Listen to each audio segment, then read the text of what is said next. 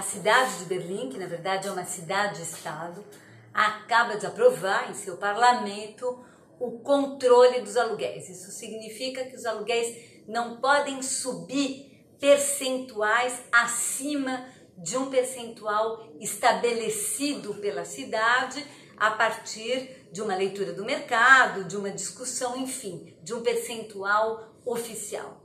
Isso foi evidentemente uma resposta a uma crise no campo da moradia que tem acontecido na cidade e que vem se arrastando há anos. Essa cidade, como outras cidades, como por exemplo Barcelona, é uma cidade muito caracterizada pela moradia do aluguel. Enfim, que uma grande parte, que a maioria da população vive em casas de aluguel, uma parte disso um aluguel público controlado, uma parte disso um aluguel do mercado. O que aconteceu é que nos últimos anos as políticas de ajuste fiscal acabaram privatizando uma parte do estoque, que era um estoque público de moradia, isso foi caindo na mão de fundos de investimento que começaram a aumentar o valor dos aluguéis, de colocar para fora as pessoas que não podiam pagar isso, além também de um superaquecimento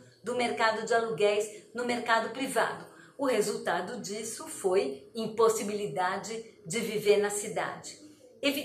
A, medida de controlar aluguéis, não é a primeira vez na história em que isso acontece, na própria Berlim isso já aconteceu, e em cidades bastante capitalistas, como Nova York ou São Francisco, e mesmo alguns distritos de Los Angeles, essa prática já existe e há muitas décadas.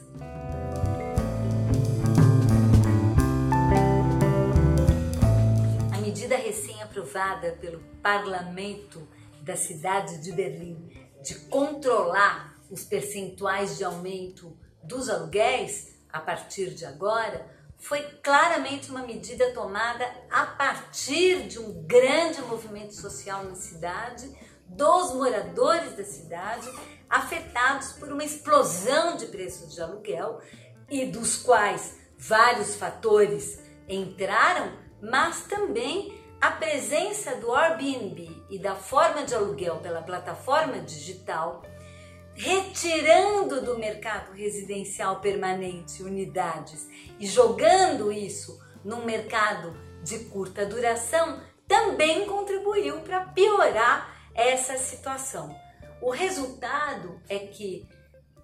tanto o enfrentamento com o Airbnb, que algumas cidades do mundo estão começando a fazer, e claramente esse é caso, por exemplo, de Barcelona, como uma intervenção muito mais clara do governo no mercado habitacional são as medidas que começaram a ser adotadas pelas cidades. Porque, na verdade,